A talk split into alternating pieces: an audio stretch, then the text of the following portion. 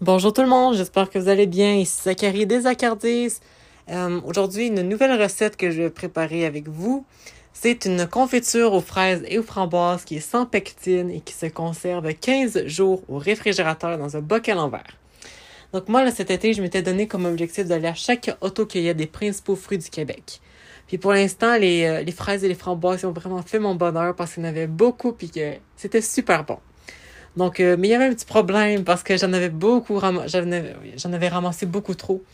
Donc, euh, au lieu de les congeler, ben, j'ai préféré les utiliser à leur, euh, à leur fraîcheur optimale et d'en faire de la confiture.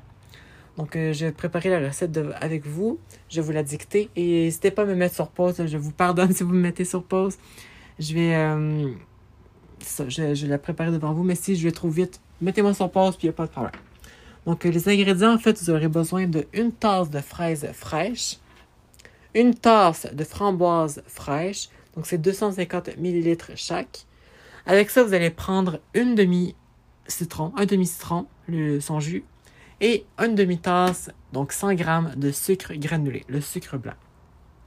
Vous mettez tous ces ingrédients-là ensemble dans une casserole, vous mélangez un petit peu, et vous faites euh, fondre tout ça à feu doux. Et là, quand le sucre est pratiquement tout dissous, donc on, ne le voit plus, vous portez à ébullition.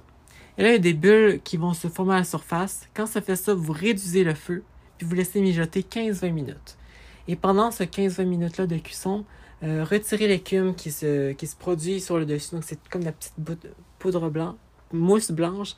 Vous enlevez ça au fur et à mesure. Et quand la consistance de la confiture désirée euh, est atteinte, vous enlevez la casserole du, euh, de la cuisinière, vous laissez refroidir une bonne heure et vous pouvez déguster sur vos merveilleuses rôties ou toute autre euh, recette avec de la confiture. Alors voilà, c'était c'est tout pour aujourd'hui. Merci d'avoir fait acte de présence avec moi et j'espère que cette confiture va vous régaler tout l'été. Merci, on se voit à la prochaine. Bye bye.